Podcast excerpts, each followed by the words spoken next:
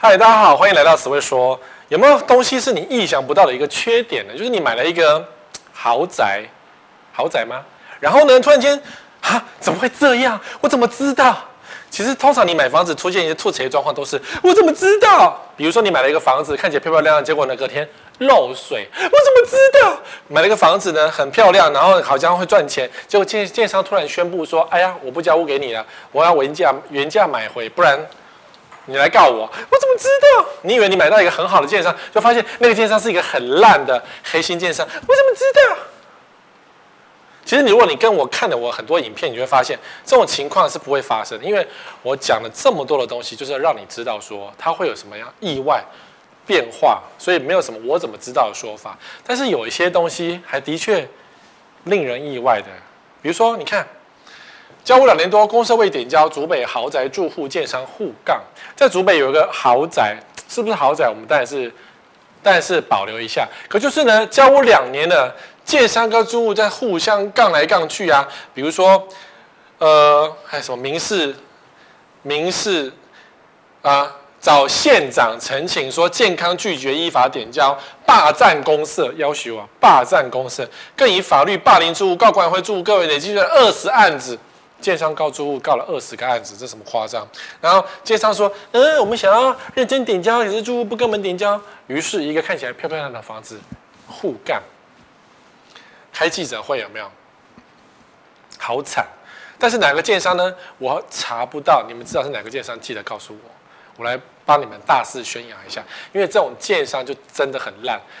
不要说住户刁难建商，而是这个建商本来你盖房子嘛，就是。你给人家，你写好什么东西就应该给人家啊。合约书有写的，合约书没写的，有画的，广告有写，你都要提供给人家啊。结果呢，建商通常都不太给，是因为通常建商会觉得我卖太便宜了，我赚的不够爽，别人家涨那么多，我才涨那么一点点，呃，我的利润不够，什么等等，讲了一些很多冠冕堂皇的话。于是没想到买了一个房子，告来告去。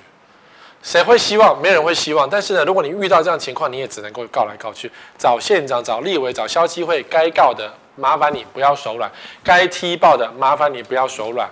而且我还要奉劝你，绝对不要隐藏建商的姓名跟社区的姓名，宁愿让这个对方这种东西公诸于世，因为避免下个受害嘛。然后让建商以后卖不掉房子，然后他至少。还会回头过来好好跟你维修一下，或者好好跟你和解一下哦。有事就踢爆，但所以买个房子还要这样子，我怎么知道？真的没人知道会发生这种事情。可是有些建商真的会发生，像我讲的八不推啊，这五八不推都会发生，这就是一定知道。我早就告诉你，I told you，前案躺在那边，你就后案就不要去自己去拔杯。绝对会发生烂事情，所以八不推，不要碰。还有一个豪宅被抓，八公社偷车到二宫惨被拆，房价轮打七折，无人问。这个是在中和，你看这个房子有没有？看起来漂漂亮亮，就是一个违建，然后被拆，然后看起来漂亮，但后来拆乱七八糟，这个房子就没人要了嘛，所以。房价轮打七折无人问，你要打七折，你要买七折房吗？请买有瑕疵的房子。十一年落成来仅十四笔交易前，房价走势呈现一蹶不振，无享受到增值，它就二宫嘛。都是豪宅做二宫，真的就没人要了。你如果是一般那种小套房做二宫，大家勉强一下，占一下便宜可能还可以。这种豪宅，当然这个地段也不是有点乱，所以你买这个房子来住，我觉得通常也没有这么好住，大概也想卖，然后。交通繁忙，真的很繁忙，就有点吵，有点吵。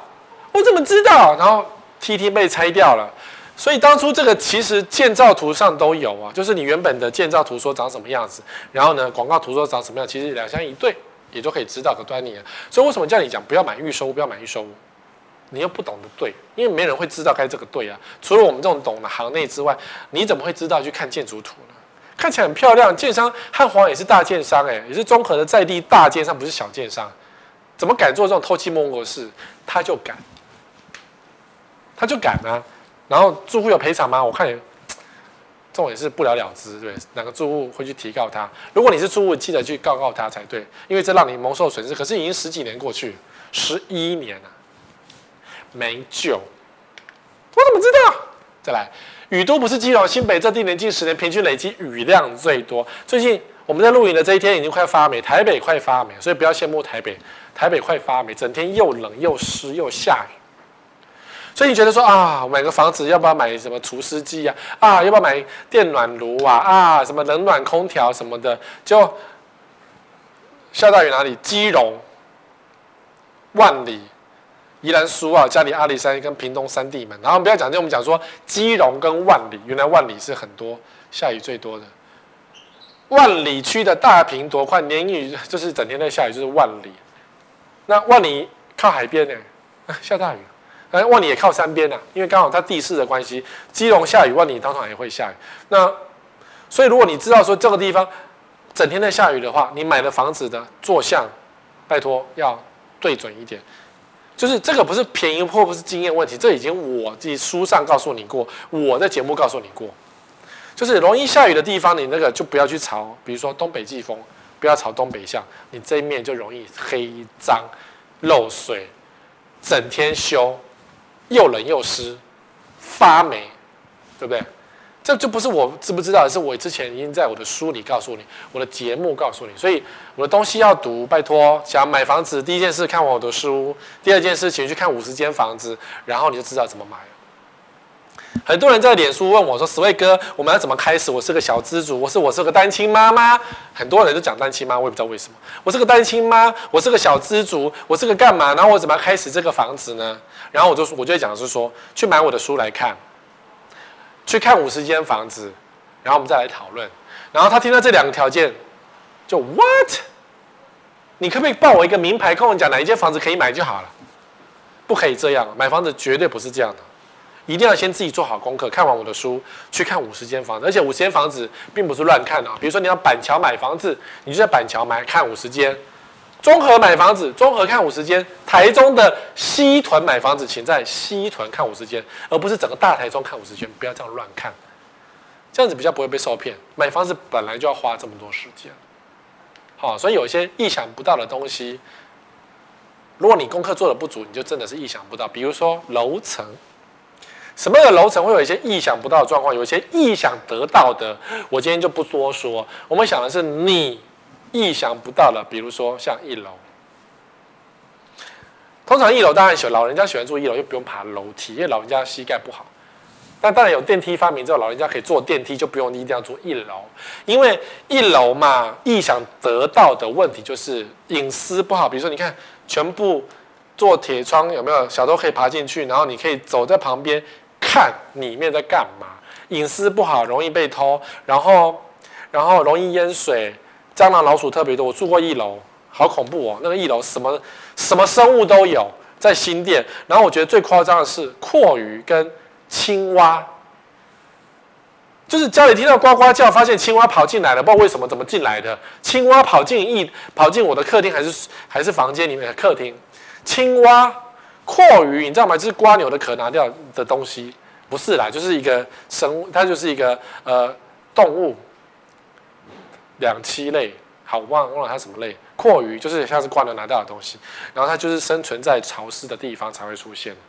蛞蝓哎，整天抓蛞蝓，那更不用讲蟑螂，超级多，多到我有一间厕所全部覆盖满蟑螂，因为可能那个下面是化粪池，所以蟑螂就从那边进出，超恶烂。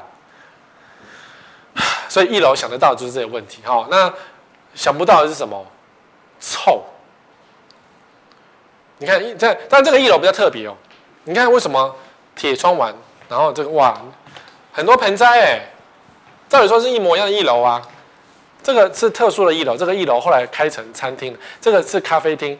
一楼进去之后，爬个楼梯在二楼，然后在二楼喝咖啡，俯瞰人群，静谧一个市市井的感觉。这是这个咖啡厅的特色，所以我觉得蛮特别的。可是呢，一楼真的你喜欢住一楼的，有些人觉得一楼有前庭后院，你看它有前庭后院吗？好像也没有，它的前庭就一点点，前面阳台嘛，这边前一庭阳沿阳台也是被它隔起来用啊，就是有啦，有一些小小的前庭啦，可是就是臭，因为外面是排水沟，臭味容易进来，淹水的时候，垃圾进来，或是那个臭水进来。马桶堵住的时候，你们家先堵住；外面下大雨的时候，你们家马桶先爆炸，然后才到二楼、三楼、四楼。旧公寓的一楼其实缺点很多，没办法，因为一楼是这样。可是有些人很喜欢一楼，像我也很喜欢一楼，可是就是没办法，太贵。台北要一楼太难，除非是在别墅里面才有。好，一楼的缺点大概是这样。那二楼呢？大家都知道，二楼是管线转折处嘛，所以可想而知，二三楼有些是在三楼，有些在二楼。只要是管线转折处的地方呢，这容易，你看。管子到这边，然后转过去下到化粪池。你说为什么不管是直接咚到化粪池就好了？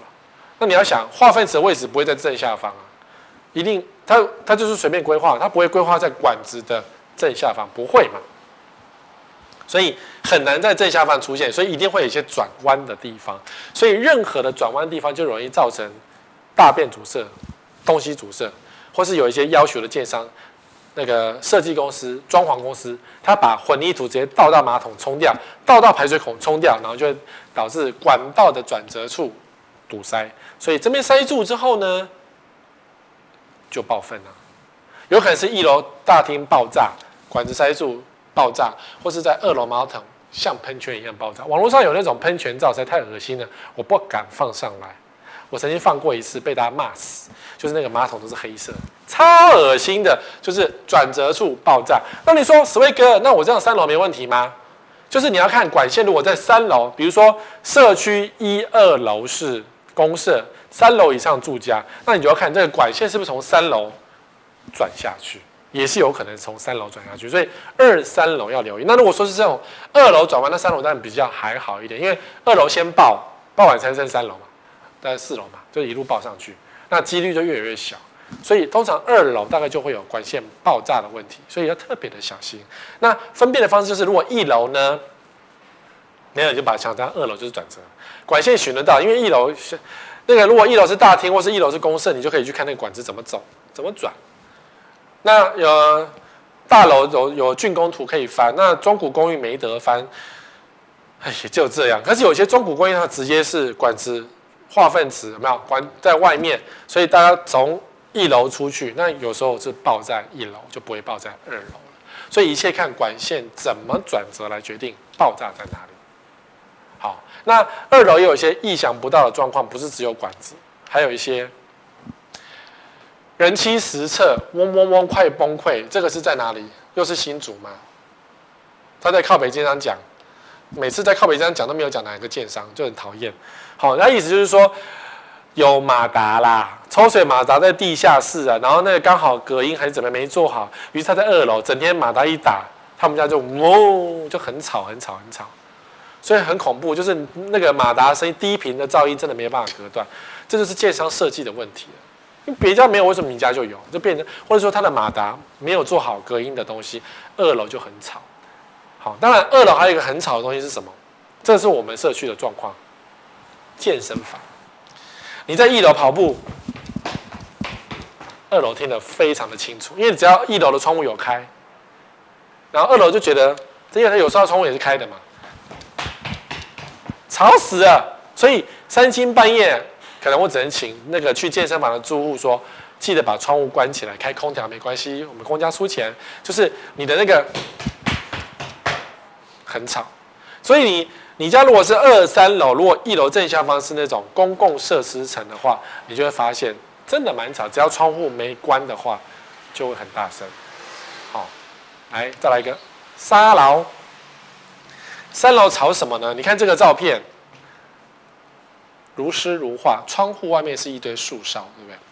有时候三楼或二楼我们会称叫树梢层，也就是你的窗户刚好是行道树的树梢树冠，或者说你的窗户外面刚好是。那个社区的植栽的树冠，所以看起来的视野真的很漂亮。说实话，像我们社区的二楼刚好是树梢层，三楼也是，因为我们门口有两栋大树，然后整排的树在二三楼的窗户上面造成这种景观，都觉得啊，我每天感觉心情特别好，的确特别好。但是缺点是什么？有没有想过？有树就有鸟，有鸟就有虫。蚊虫特别多啊！我们住户就讲说，真的很恐怖，你可不可以帮我把它剃掉？我不要这。曾经有住户讲，我再也不要看到树梢了，因为我们家虫超级多。就是它的纱窗有些虫会从纱窗缝爬进来，所以他们家里面很多虫，蚊子也特别多。那我就讲，呃，鸟语花香不好吗？哦，鸟叫特别吵。你要想你在睡觉，然后鸟在旁边爆炸尖叫，受不了。早上六点天没有亮就那边尖叫起来，所以树梢层就是 view 很好看，可是就是虫多鸟多。如果你有鸟的话，然后呃，万一那个树长过去了，枝芽过去了，那个树还会穿破你家的那个窗户，或是你家的纱窗把你弄破这样，所以你病时还要去修剪这样，或者你要跟管委会报备，跟行道树的那个人报备说你的树扎到我的房子里面了，要把它剪掉。没办法，树真的在夏天的时候长得非常的快，然后一长就是很多。那树一多呢，也会挡住你的采光，所以你家可能比较暗淡。像这个房子可能稍微好一点有采光，可是很多树梢层是没有自然采光，因为被遮住了。当然好处是呢，对面的房对面的人看不到你家，你在家里裸体没关系，因为被树遮住了。所以你自己要选择你要不要这样子的房子，喜不喜欢这样的房子，各有优缺点。但是虫多。有点恐怖，鸟叫多，你的生活作息要跟日出同步。Can you？我哎，我不行哎，我没有办法跟日出同步哎，但我也要开窗过生活哎，所以我没办法住树梢层。好，你自己考虑一下，有这个问题。那如果是树梢成，一个最恐怖叫做花粉攻击。有些行道树或是那个有些树，它真的花粉会很多，比如说像台湾栾树，甚至是樱花。会让你花粉症很恐怖，很辛苦啊！你家里可能要那个戴口罩，或者是你要去装什么防螨纱窗，有业者在卖，它是用很密很密的纱窗布放在外面，那很密很密，说可以防止 PM 二点五，是个人存疑啦。说风可以进来，可是 PM 二点五进不来，那不是放一个滤纸在门口吗？就就就挡住景，我不知道，你自己去测试看看。厂商讲的话跟是不是能够防住霾害这件事情。你要去做实验，我没有做过实验，所以我不知道说它可以挡多少。但是呢，花粉也是很恐怖的啊。树梢层的缺点在这里。那当然，顶楼，你看我这张照片呢、应该是个新闻事件。自由时报对，不是疫情吗？不是在家封锁吗？不是不能够出去玩吗？所以就会有住户去顶楼玩。那顶楼住户就疯狂。就觉得我本来顶楼是没人上去的，只是晒个衣服也不会太大声，走来走去也不会太脏。结果现在屁孩通通去顶楼溜滑溜冰呐，溜滑轮呐，就觉得啊俩公，我的尊贵的顶楼被楼上玷污了，就这样。所以疫情来的时候，顶楼突然间变成住户在那边嬉戏跑步的一个地方，所以也会影响到最高楼层的一个生活，这也是没错。那可是实际上呢？社区任何楼层这种公共地区都是任何住户可以上去的。他只要，他他也是刻意的，他不要故意持续不断的在原地咚咚咚咚咚咚。通常在这边溜冰，我想也是他的权利嘛。只是说，当然还要跟小孩子讲一下，就是不要站得这么用力。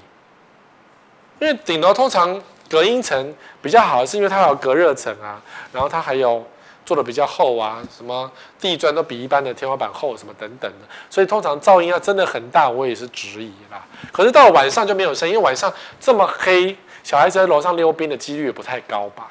总之，顶楼除了漏水比较热之外，有可能因为邻居住户通通跑到楼上去嬉戏而嬉戏不是死一死哦，是嬉闹游戏，然后造成比较大的声音，什么共振有可能。没想到吧？我也不知道啊，我也没想到啊，因为通常顶楼风很大，然后太阳比较大，或者是谁要去顶楼那么晒？那有些社区的顶楼有做一些公共设施，那自然顶楼本来就是住户休闲的地方。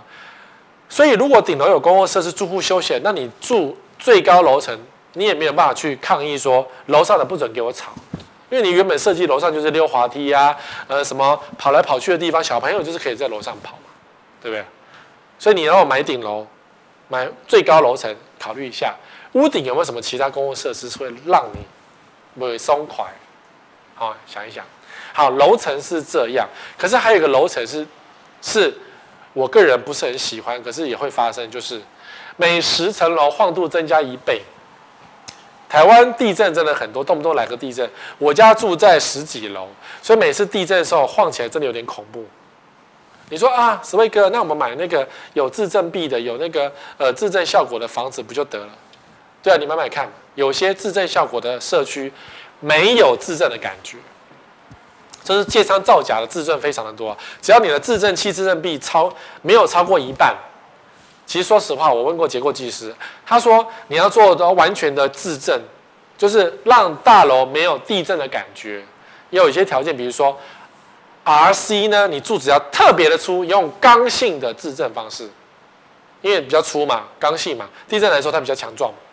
那如果你要做真正隔绝的话，就要做隔震，就是房子跟房子中间一个隔震层。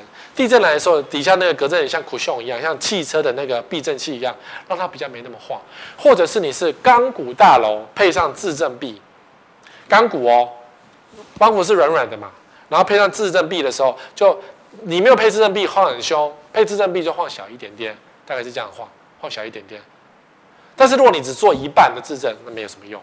结构技师说那个没有用，那个只是感觉优，事实上没有用。所以台湾真正的自证大楼反而不多了，除了豪宅之外，豪宅做的自证是比较完整，比如从一楼到屋顶隔震层、隔震什么墙壁、什么自证壁都有做，那当然是可以。所以豪宅比较没有感觉到摇晃的感觉，可是多数的大楼都是假的，白花钱嘛啊、所以你住高楼层呢，你以为你视野宽广吗？地震的时候你尖叫比较大声，停电的时候呢，你的大腿要比较有力，小腿比较有力，爬楼梯爬不完。我跟你讲，好，就是这种这些缺点。好，那像景观呢，有什么意想不到的缺点？就是。这房子景观这么漂亮，十位哥，你有什么什么缺点？你真的是太会嫌弃了。像这个公园第一排，有什么好嫌的？公园第一排很贵，你知道吗？你买不起，酸民。好，我会这样讲。可是公园第一排呢，你要注意一下，是不是谁样的公园？如果是我看到这种公园，我绝对不敢去。老灰啊，你气瓜啦，给我麦克风啦，还有什么委员会、协会有没有？那些那些在地耆老，自以为自己是那种。住很久就可以在那边用卡拉 OK 放麦克风唱歌，受不了那个。你白天你白天我永远不用在这地方作息。你白天你说啊，我一到五上班，六日嘞，他六日唱得更起劲了。他觉得六日有观众可以听，所以公园只要有这样子的设备，我绝对是个烂公园。好，公园一定要一个好公园是这样，要有小朋友在玩，要有老人家在晒太阳，没有问题，是好的公园，因为要有生机嘛。小朋友愿意在这边跑来跑去呢，老人家愿意在这边晒太阳呢，代表这个公园是好的。我们曾经在有一集讲过。那不好的公园是什么？你会发现这公园没有人，阴气重重，因为它有可能是以前的坟墓改成的公园，或是这边常常死过人，然后改成公园，没有人敢去。在地人都知道那边可能是什么，垃圾焚化炉、垃圾掩埋场，呃，什么呃，以前有什么怪怪的事情发生，呃，什么凶案现场，所以没人敢去那个公园。那样的公园就不是个好公园，所以你判断你家里旁边的公园好坏，记得假日的时候去看一下那个公园有没有老人家跟小孩子在那边休闲。可是呢，如果看到这种唱歌的老人家，拜托，那个就是一个烂公园。你去住住看，你就知道。再有一些老区，像北投啦、中立啦，那就是老区市中心的老区的老公园，有些真的有唱歌的情况。很恐怖。那你说像板桥最有名，像介寿公园，这个蛮奇怪公园。我从小就知道它的名声很响亮，多响亮呢？就是晚上呢，我们那时候国小同学呢，就去拿个手电筒去玩捉迷藏，不小心一盏灯照到一个女生的胸部，很怪哈、哦。所以介寿公园白天是一个很小朋友会去玩的地方，家长老人真的会去休息的地方，是一个很漂亮的公园。到了晚上。什么人都会在里面出没，男生女生都有，所以有时候警察还是会巡逻一下。那它是一个很有名的公园，就就很像那个少年拍的那个食人岛，白天是一个充满生机的岛，晚上连动物都不肯靠近。好，那你说河流第一排，河景第一排特别贵，可是如果你买的河是这种七彩颜色的河，你心情会开心吗？你不会开心。所以有名的河像什么南坎溪啦，哎，这些溪都背得出来，淡水河啦，就是你不要以为说那个河景第一排有多高级啊，除非你看大直第一排很贵，对不对？你把窗户只能紧闭，你不能开窗过日子。地景水岸那种第一排，那绝对不是开窗的，因为我有朋友住在那个大直的河岸第一排，吵死了，他那个窗户只能全部紧闭，然后加全热交换器，不然他没有办法过日子。你有那个 view，可是那个味道臭，然后飞机起降很漂亮，对不对？可是噪音很恐怖，然后河其实就是脏脏臭臭，台湾河都不是很好，不要讲。不要讲说什么呃死亡，或者是说呃溪水泛滥、河水泛滥、淹倒、淹没的事情。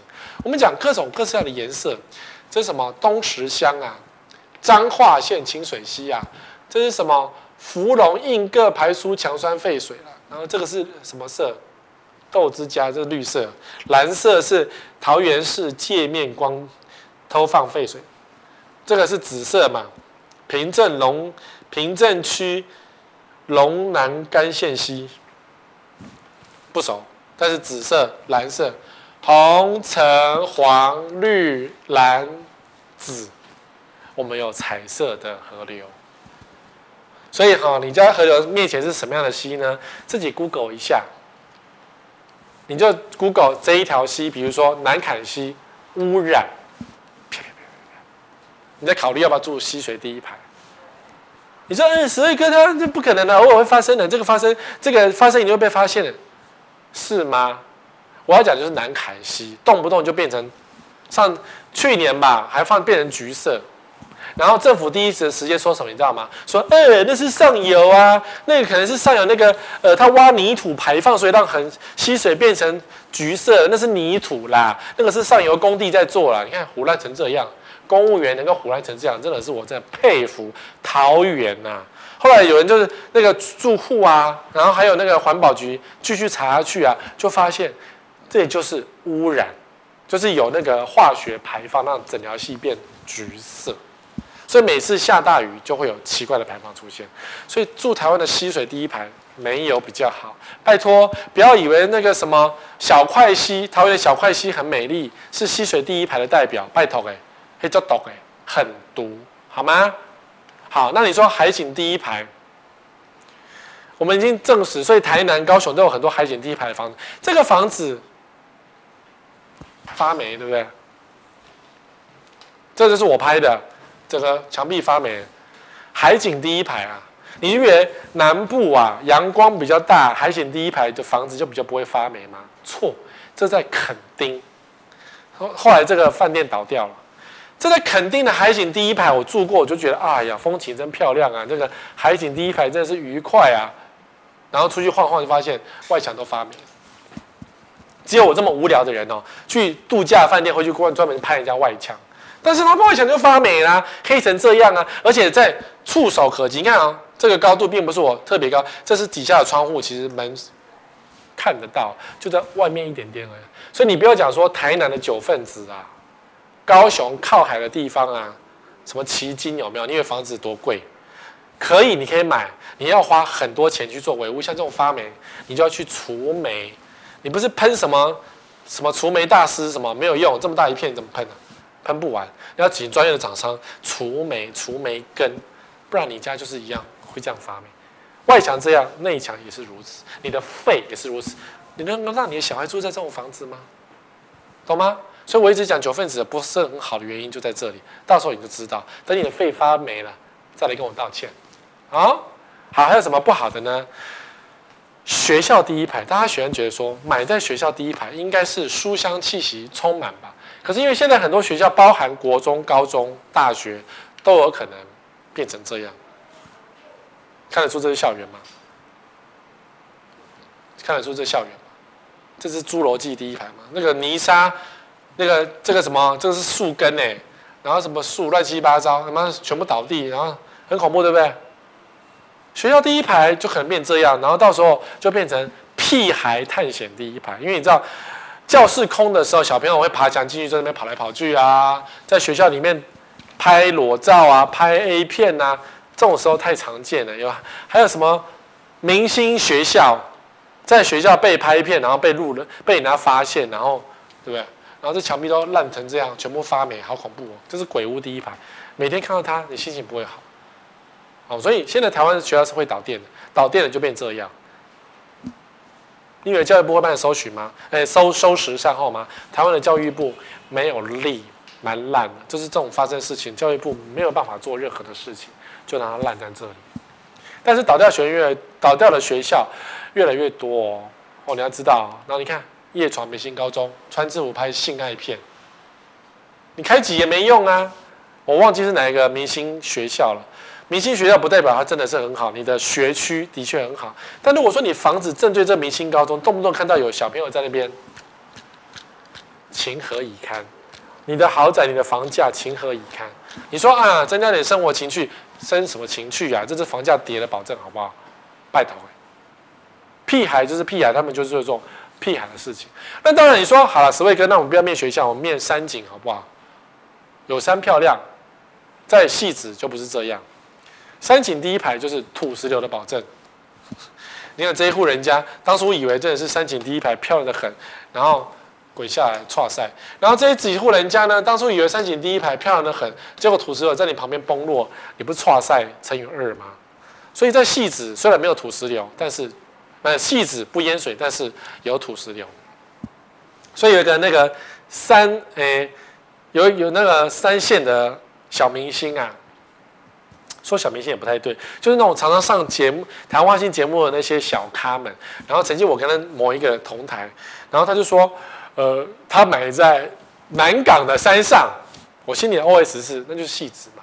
他一直强调，我买了一个房子很漂亮，在南港的山上。南港山上就戏子啊，你不讲戏子就好。哦，那个山景很漂亮，我们家很豪华啊，什么巴拉巴拉，讲了像买房史。那我内心的 OS 就是，你就买到一个戏子的山坡地住宅，而且那个社区呢，旁边有土石流。我当然不好意思直接突破他。我在没有录影的时候，我就直接跟他讲说：“你们家要小心哦，那个房子旁边有土石流，所以下雨的时候记得去看一下。如果有些什么泥沙的时候，记得要特别注意哦。”然后那个那个那个 C 咖的小明星啊，不死心说：“嘘，没办法，因为这种 C 咖特别多，买那个房子就以为自己有多了不起。事实上，那个房子真的不能住，就是类似像这样的东西。”你敢住吗？这个社区再怎么漂亮，就是会有土石流啊。人不能跟山斗，所以有些地方真的不要乱买。好，所以在台湾呢，面山景呢，不见得是一件好事。有可能你真的常常土石流就下来。然后还有一个，这个我住过，渔网上游有没有？我以前住在新店的安坑的社区叫玫瑰中国城，每次只要下雨啊。那个、那个，你不觉得？我就觉得很像鱼往上游的那个、那个鱼一样，就是我只能穿短裤，然后这样溯溪回家，因为它是山坡地社区。然后呢，大量清水，那里下雨嘛，大量清水从马路下来，因为都是斜斜的地，所以我每次只要回家买东西、出门要回去的时候，就好像鱼往上游一样，真的是励志。可是就是脚一定会湿，鞋子一定会脏，所以只能穿拖鞋去洗脚。住着住着，你当然会害怕死。万一有像这样的泥巴，这个就是别的社区泥巴水下来，就代表你们家要山崩了啦。哦，所以渔网上有没有这不是一件好事哦，是一个代表山坡地住宅，代表的你们要土石流的一个前兆。好。公社有什么让你觉得那种意想不到的？你想说，十位给我们买一个公社，应该是很好用啊，游泳池三温暖不是很爽吗？顶多现在是因为疫情期间通常没有在开。可是公社有什么意想不到的缺点呢？啊，健身房很漂亮，对不对？社区健身房长得差不多也是这样，也够了嘛。那当然啦，健身房有去的都知道，其实健身房是有一个很吵的地方，也是一个很危险的地方。除了我刚刚讲跑步机。这个跑步机有，你看它有加软垫，表示喊下来，因为跑步机底下必须要装那个减压垫，或是减音垫，或是一个橡胶垫，不然你在跑的时候传了很多层哦，那个跑步的声音。然后还有一个这种健身的那种重量训练机器，我都会去用。可那机器要呵放手，啪呵啪，就很奇怪，有人就喜欢啪它这样子。然后你做个机器就一定要啪。我们住户就有一个住户，就常常被投诉，就是说他只要叫他去用这种东西，他就会啪。然后我就只好跟警卫讲说，有住户投诉，赶快叫他叫他不要用这个东西，叫他轻轻的放下，因为你这样啪久了，不止吵死人，东西也会坏掉。好，还有住户这边呵，特别用力就把那个轮子啊绕链体啊，或整天在那边修那个滑轮，没办法，总是有人比较没品这样。所以有健身房呢，并不代表你生活品质会比较好，会造成是说那种噪音会比较吵。好，然后是什么屁孩在里面这边用力的喧哗的时候，住楼上的人都会比较大声。好，那游泳池嘞？我还哪找一个这么丑的游泳池？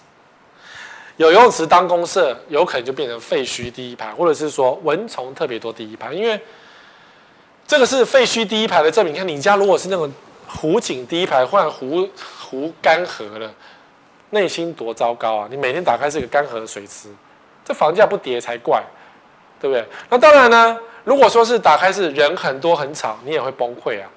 因为游泳池夏天开，小朋友这边尖叫声，尖叫声是无法制止的哦。小孩子只要一兴奋，就会用力的尖叫，那你怎么办？如果是室外池，整个中庭就会尖叫到你会崩溃的地步。但你听起来很欢乐，小朋友在玩水很开心呐、啊，可是尖叫声就没办法了。那我们的社区小孩真的会尖叫啊，那他他如果开心也知道给他叫，不然怎么办？你要闭上他的嘴吗？不可能啊。他开心啊！你的小孩子开心，你当然觉得很棒哦。哦，我女儿真可爱，我的儿子好可爱呀，这么开心，我要录影一下。楼上的住户就会觉得 shut up。哦，所以社区中庭如果有水池，你必须要留意的是说，你的生活作息跟游泳池的开营业时间是不是有重叠？你如果白天想多睡一点，然后你社区中庭游泳池开放，就会有大量的尖叫声。好，然后但比较潮湿啊，因为水。就是潮湿，它就会蒸发，蒸发你家的湿气就会比较重。所以社区中庭如果是口字形、么字形，中间有水池那一种，面中庭的住户就会比较潮湿。哦，会你要留意这些事情。它没有它没有完全的好，它有一些缺点。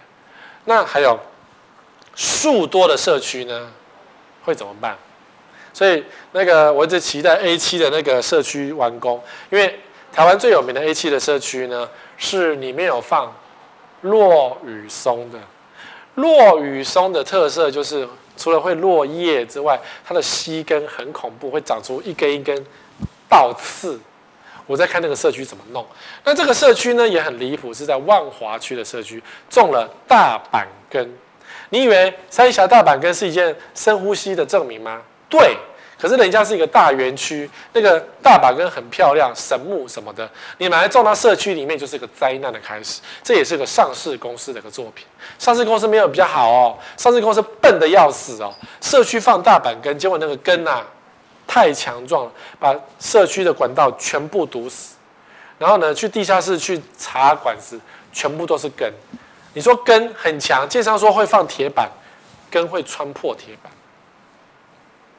真的，树很厉害，所以不要种太厉害的，什么榕树什么的，千万不要种。不要以为建商跟你讲说我们种了铁板，那么焊死了，所以植物就不会穿过铁板这种说法，不要被建商骗，因为是树更厉害。好，有些树不能乱种的哦。好，再来店面，什么样的店面会让你意想不到？真的没有想到哎，没想到这些店面很恐怖哎。怎么会有店面这么夸张？你以为店面，呃，什么星巴克赚钱？我们上个礼拜讲了很多店面，你会觉得那些星巴克、那些那些全家，或者是说麦当劳，给我们带来很多财富感，是好的吗？比如说 Seven，Seven 很棒，对不对？那 Seven Eleven 真好，什么事都可以在 Seven 解决。你家很暗的地方，只要开一家 Seven，就好像深夜亮了一盏明灯一样。可是你要知道，只要有便利商店，随之而来就是上下货。上下货的时候就很恐怖了。这张照片你有看到什么亮点吗？这边有个摩托车，有没有？卡死在这个车货车的下面。当然啦，不知道谁的错，可就是你卡车在这边，然后机车想要钻就就搅烂在这边。就是便利商店呢，除了叮咚门口深夜叮咚，会有人让人家觉得很吵，叮咚可以关掉。它的货啊，上下运的时候，当然很快，每天都会有很快，嘣嘣嘣的声音。因为卸货的时候还是会有一些声音，然后呢，会造成一些阻碍。虽然纵使是三更半夜，还是会觉得 感忧这样子。哦，所以有便利商店就会有这样的情况，就必须要特别的小心。那当然有些便利商店它它的位置比较好，旁边有停车弯，旁边有可以靠的地方，那它的货的上下就比较没有这么大的问题，顶多只是噪音的问题而已。没想到对不对？意想不到，所以其实也蛮害怕说那个便利商店这那便利商店门口抽烟啊、喝酒，这也是太司空见惯的事情了，所以这还是要小心一点，好。然后银行抢劫嘛，显然的，这就是抢劫。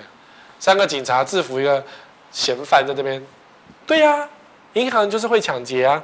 那银行开银行那么多，银行这么大，现在会抢劫吗？会啊，怎么不会抢劫？你要想吃免费的牢饭，就去抢劫就好了。或者你穷啊，你吸毒，你那个欠钱，你就冲去抢劫，你什么事都会做出来。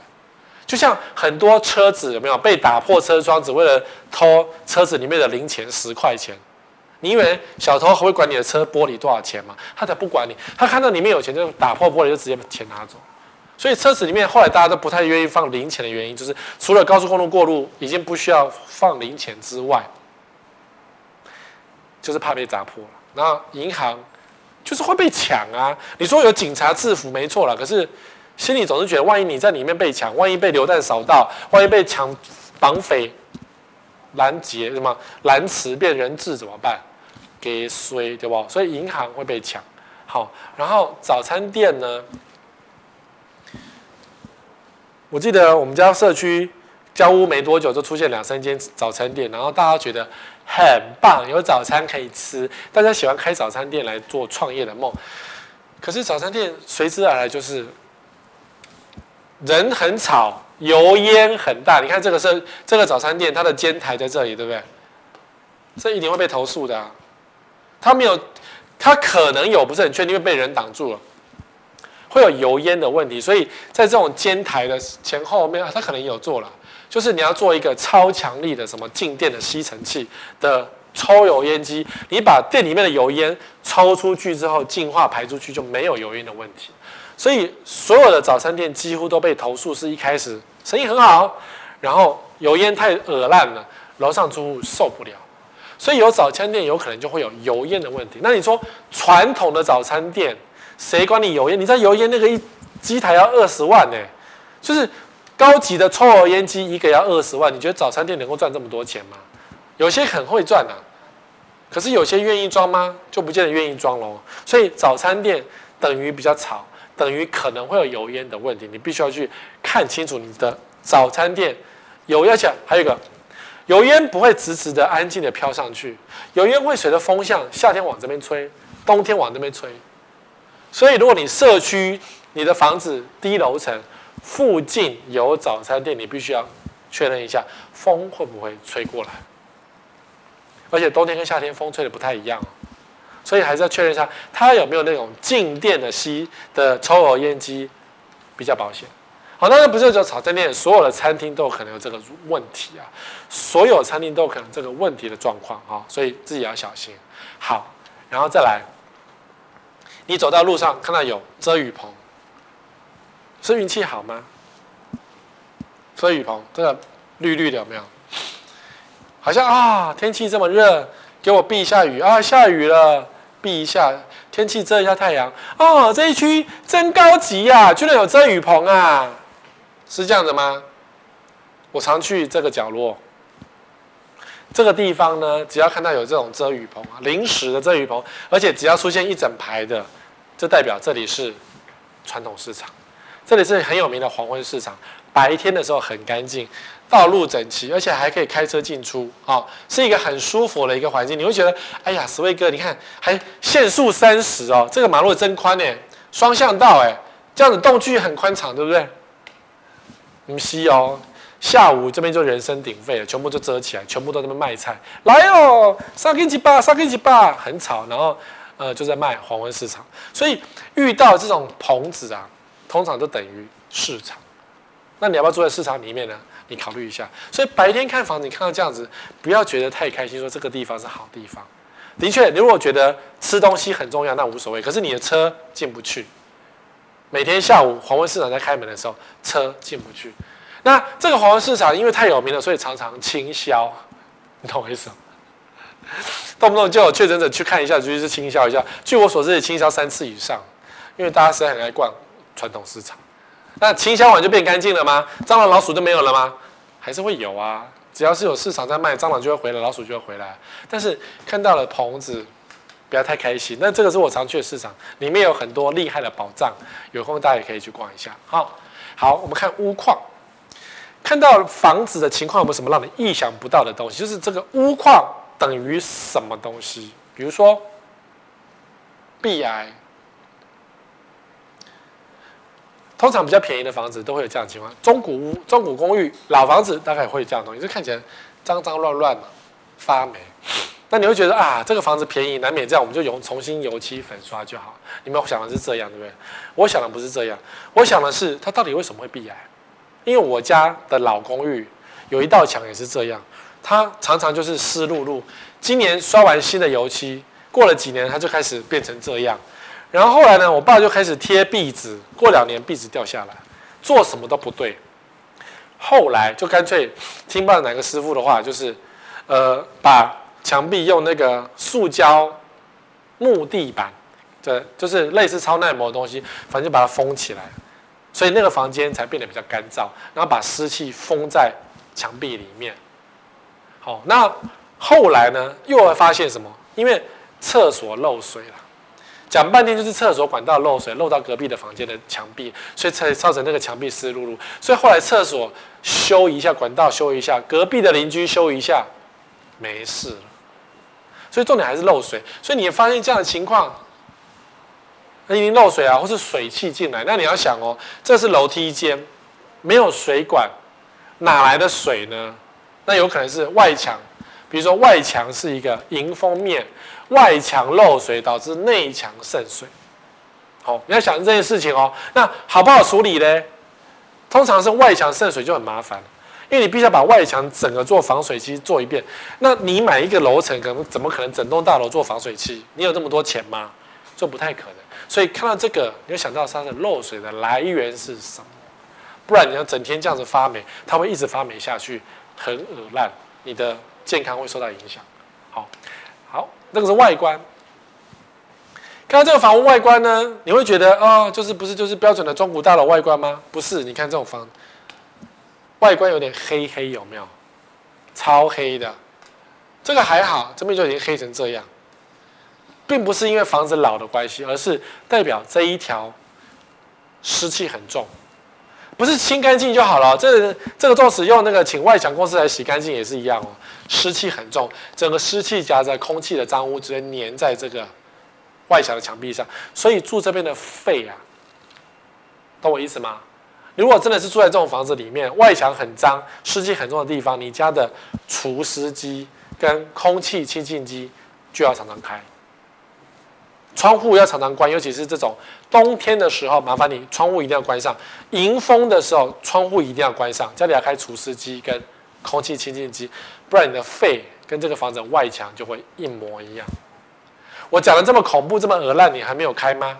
超恶烂的啊！记得分享一下本节目。你的朋友有没有谁家里是长这样的，或是你的外墙？有没有注意过你现在住的房子外墙长什么样子呢？take 艾特一下你的朋友。跟他讲一下，要叫他去买除湿机跟空气清净机。本节目没有业配，所以我们没有拿出两个东西给你选，没有。好，外墙这样一定要买这个。所以你在基隆地区、万里地区，或是常常下雨的山区，绝对要买这些东西，不然你的肺就烂掉，就容易得肺癌哦。真的，住在潮湿地区容易得肺癌，这个是这个是必然的道理。来，这个水不是画面问题，这个水真的看起来是咖啡色，真的有一点脏。这是我家的水龙头。我我大概住第八年的时候呢，洗了一下我家的管线，然后那个管线就洗上去，它从那个它从那个热水器的管子把把酸性的水打上去，一直打到水塔前。好，所以他先把水塔的水放掉，然后开始把水。酸性水打上去，把我整个给水管都洗干净。打了半小时、一小时之后，它水一放，我就一路就是黑色的。八年。然后师傅说还好，说我们家的水管没有没有太脏，他看过更多更脏的。然后说八年这个还 OK 啦。可是你要想，我就是在这样的水之下生活，好恶心啊、当然，因为我的喝水，我吃饭的水跟喝水都是经过滤水器。那我滤水器的滤芯我常常会换，没有错，我几年就换一次滤水器。可是洗澡用这个水，那你家呢？你家有用净水器吗？你家管线有常洗吗？所以我大概八年洗一次，意思是说五年洗一次太频繁了，洗太多管壁容易被受伤，所以我的预计就八年洗一次吧。你可以想想看，你要几年洗一次你的管子？洗一次。三五千也不没有很贵，一下子就结束了，一一个小时之内就结束了，好，也没有很贵。那如果你说洗出不同颜色的水呢？网络上 Google 一下，黑色的都是还好，你什么绿色的啦，什么紫色的啦，每个水有代表不同的东西，比如说你的生锈了，你的管子怎么样子，要特别小心。好，这种水是比较正常的那个污垢水，没办法啊，总是会有污垢啊，这个管子用久总是会脏啊，所以记得还是要洗一下。哦，对，我应该通通知一下住户。比如我都有跟我们的住户讲说，我做了什么事情。所以你要洗的话，你找厂商在你家阳台洗就好。好，然后这个楼梯多了铁门，你以为只是，或者说你看房子的时候看到楼梯有个铁门，你以为只是那个邻居没品，他楼上有违规吗？这代表人家可能随时会被烧死。就是很多中古的。公寓楼梯就会有住着没品的租，他以为楼上是他家了，对不对？比如说一二三四楼，正往四楼方向，四楼就是他四五楼，呃，他的四楼再加上顶楼加盖是他家的，所以就会有没品的这个楼梯，但它影响的是你的逃生安全，所以遇到这种情况，麻烦那个一九九九打打起来，去通报，至少把这个门打开，万一哪天你烧烧起来的时候，你得往上跑。那是你的权利哦，或是他顶楼加盖，总要让一点空间让你晒棉被、晒衣服吧。他如果连晒棉被、晒衣服都不给你的话，一九九九打起来，不要客气，你就说他影响到你的逃生了，不然就是告他，联合住户找个律师告他说他侵占你的权利。他如果租给别人，他必须要吐回租金给你们，很麻烦。但是你看你要不要做？好，然后再来哦，这个也比较合，电表跳很快。就是这是一个实例哦，这不是我随便拍的实例。就是哎，这户出租掉了，可是为什么那个电表呢？就是楼梯间的电表嘛，还在跑，而且跑很快，一直跳跳跳跳跳。这个是中古公寓比较常发生的，因为中古大楼通常大家不会去电表室抄电表，也不会去看电表。可是中古公寓有时候要抄电表，经过你楼梯间，你会看到，哎，它的那个嘴一直在转，哦，它？的表灯一直在转，然后后来才发现，原来这一户人家被出租变成基地台，大哥大手机的基地台，所以很恐怖啊！因为突然间就是来个电磁波，你看起来好像什么机器，结果电磁波一定很恐怖。所以你看到那种电表跳很快的那个，就是没有人进出，哎，租掉了，奇怪，为什么租掉电表还是跳？晚上没有灯，而且这个这户人家也这样。他把窗帘拉起来，不让你看到里面在干嘛，这更奇怪。没事，为什么窗帘要拉上呢？这一户人家一定怪怪。电表跳很快，窗帘又拉上，然后原来是基地台。所以在大楼也有可能发生。有些大楼因为地方租不到基地台，屋顶不给上去，所以就有一些电信公司会违法的在大楼住宅住宅大楼里面租一个房子架设基地台。你说啊，手机没讯号，这样好吗？可是你的健康怎么办？你考虑一下，健康还是比较重要。这种只要有电磁波的，再怎么说没有危害，我觉得都是屁。我们手机拿起来讲电话讲久，头都晕了，何况是你整天住在附近，然后那个吱那个电磁波滋滋滋，有没有？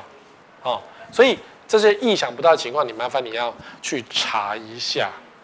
好了，今天讲了很多那种意想不到的情况，希望你在买房子的路上会比较顺遂一点。然后呢，看到一个东西，不要只是想到它表面，因为对我来讲，很多都有第二种、第三种意义哦。